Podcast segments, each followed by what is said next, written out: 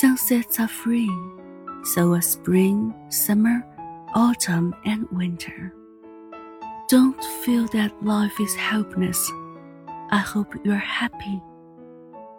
We always rush for many things that are far away, but we forget the flowers on the roadside and the sunset that falls on us in the evening. While busy living, remember to feel the small details of daily life.